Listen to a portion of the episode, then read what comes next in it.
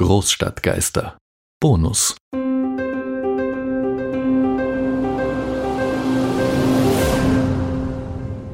Untertassen und Puzzles. Über Untertassen. Die Untertasse ist ein absolut niederschwelliges Gerät. Sowohl ihr Zweck als auch ihre Anwendungsweise sind auf den ersten Blick ersichtlich. Auch ihre Verwendung stellt den mit durchschnittlichen Extremitäten ausgestatteten Menschen vor überhaupt keine Herausforderung. Ganz im Gegenteil. Die Zittertassen oder Tromblösen vom Anfang des letzten Jahrhunderts machen es mit ihren aufgesetzten Ringwänden sogar deutlich einfacher, eine Tasse abzustellen, als es auf einem blanken Tischtuch der Fall wäre. Aber genau das macht eine Tromblöse eben auch schon zu etwas anderem als einer Untertasse. Ebenfalls nicht zu den Untertassen gehören die Unterschalen, in die man ein Heißgetränk umgießen kann, damit es schneller abkühlt. Sie sind zwar zweifelsohne die direkten Vorfahren der Untertasse, aber sie haben eben doch eine klare und vor allem zielführende Bestimmung. Erst die moderne Untertasse mit ihrem flachen Rand und ihrer nur eben fühlbaren Einpassstelle in der Mitte hat sich vollkommen von jeder Notwendigkeit befreit.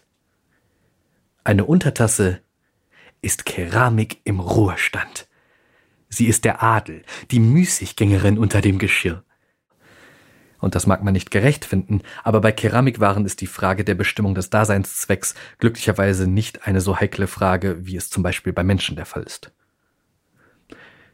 Sicher, man kann eine Untertasse vielen Anwendungen zuführen, etwa eine Suppenkelle darauf ablegen oder Panade vorbereiten oder einen Blumentopf darauf stellen, der unten ein Loch hat und damit seinen blumentöpflichen Pflichten nur in einem begrenzten Maße nachkommen kann, und alle diese Aufgaben übernehmen die meisten Untertassen mitunter jahrelang, ohne zu murren, oft sogar deutlich länger, als sie für ihren eigentlichen Zweck verwendet werden.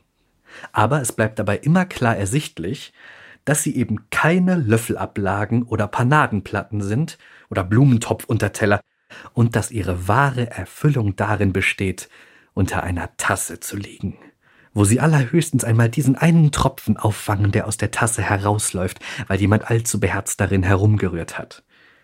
Aber auch das ist schon eine Zweckentfremdung, denn bei erfolgreichem Tee- oder Kaffeegenuss bewegt sich die Flüssigkeit ausschließlich zwischen eben der Tasse und dem Mund. Die Untertasse bleibt auf dem Tischtuch liegen und markiert die Stelle, an die die Tasse wieder zurückkehrt. Vielleicht liegt darin dieser bestimmte Genuss des Untertassengebrauchs, im Zusammenführen von zwei Geschirrteilen, die so offensichtlich füreinander bestimmt sind.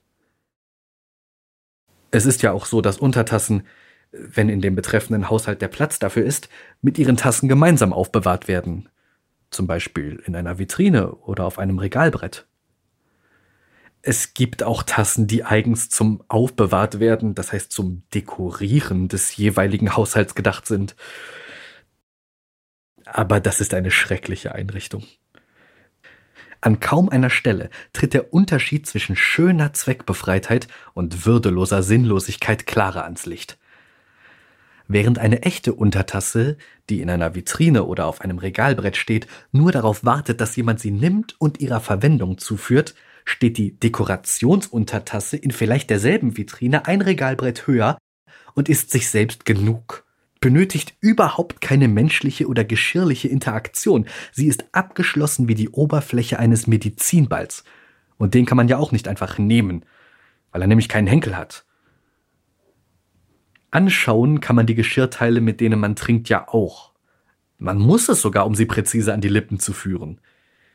Darum dürfen und sollen sogar Services auch gerne schön anzusehen sein, auch wenn vielleicht nicht jedes Service jedem Geschmack entspricht. Aber einfach nur zum Anschauen da sein, das reicht nicht. Egal wie schön sie sind. Das erste reguläre Beschäftigungsverhältnis im Lebenslauf von Fridolin Kramer hatte er in einem spezialisierten Spielwarenverlag als Puzzlezerbrecher. Die Puzzles wurden auf Pappe gedruckt und anschließend gestanzt. Das tat eine Maschine, deren Bedienung zwar einfacher war als die eines Sanifair-Drehkreuzes, aber die trotzdem eine spezielle Einweisung und eine generelle Belehrung erforderte, sowie regelmäßige Teilnahmen an Arbeitssicherheitstrainings. Diese Maschine bediente Frau Muschel. Die fertig gestanzten Puzzles wurden dann zu Stapeln von je 100 auf einem Rollwagen zur gegenüberliegenden Halle gefahren, wo Fridolin Kramer, Dennis und Sinem damit betraut waren, sie in ihre einzelnen Teile zu zerbrechen, einzutüten, die Folien zuzuschweißen und in die Kartons zu legen. Es war von entscheidender Wichtigkeit, dass keine zwei Puzzleteile noch aneinander hingen, denn schließlich ist das Produkt, das ein Puzzleverlag verkauft, nicht etwa eine gewisse Anzahl an Pappstückchen oder das Motiv darauf, sondern das Erlebnis, diese Pappstückchen zusammenzusetzen und das Motiv entstehen zu lassen. Für Dennis war das nicht mehr als eine von hundert Zwischenbeschäftigungen und Sinem war sehr attraktiv. Das Puzzlezerbrechen war für sie derart wenig besonders, dass sie auf Nachfrage sogar die offizielle Beschäftigungsbezeichnung reproduzierte, die lautete Verpackungsverfahrensassistentin. Das war natürlich eine sehr unzutreffende Bezeichnung, aber anscheinend hatte sie entweder kein Empfinden dafür, dass das Verpacken nur der notwendige und das Zerbrechen der entscheidende Teil war, oder schlicht kein Interesse. Über Sinems Freund und Bekanntschaften wurde allerdings irgendwann eine Gruppe von Künstlern auf den Puzzle Verlag aufmerksam, die einen ganz besonderen Auftrag hatten. Es ging um eine spezielle Kleinserie, aber für spezialisierte Kleinserien war der Verlag in den einschlägigen Kreisen natürlich nur bekannt. Das Puzzle sollte einen einfarbigen Hintergrund in einem kräftigen Rosa haben, Pantone Farbton 218, und darauf Worte in schwarzer Schrift, die auf der oberen und der unteren Bildhälfte in zwei Kreisbögen arrangiert waren und aus dem allgemeinen Themenfeld um den Farbton Pantone 218 stammten. In der freibleibenden Fläche in der Mitte stand ein Zitat über zwei Zeilen.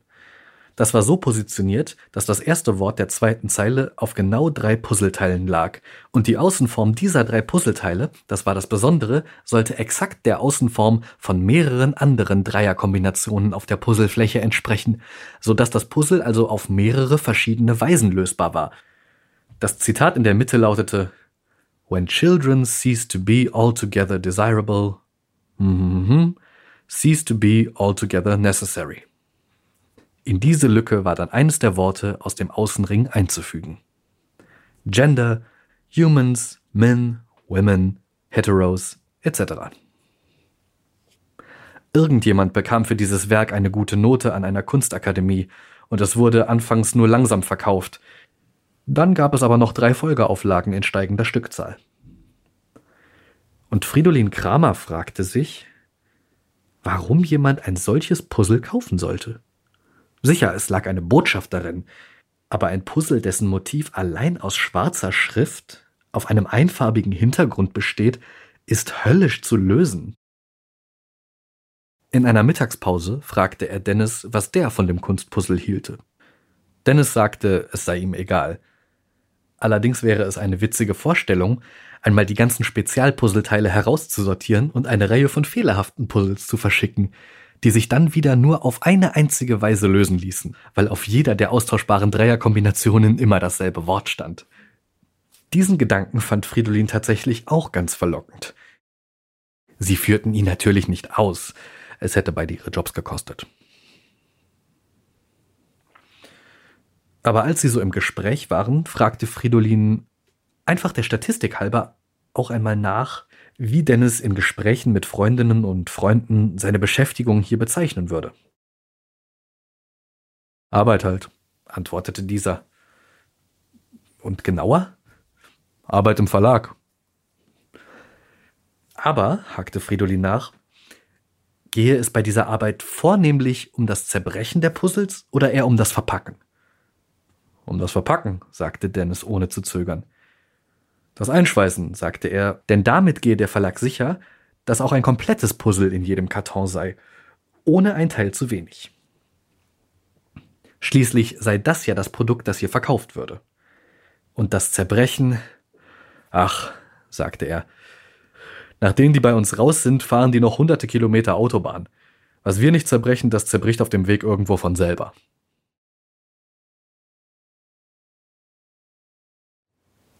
Aber welches Wort stand ursprünglich an der Stelle in dem Zitat? fragt Aische. Beim Drucken, bevor das Puzzle gestanzt wurde. Heteros, glaube ich, sagt Fridolin. Genau weiß er es nicht mehr. Bei der ersten Auflage.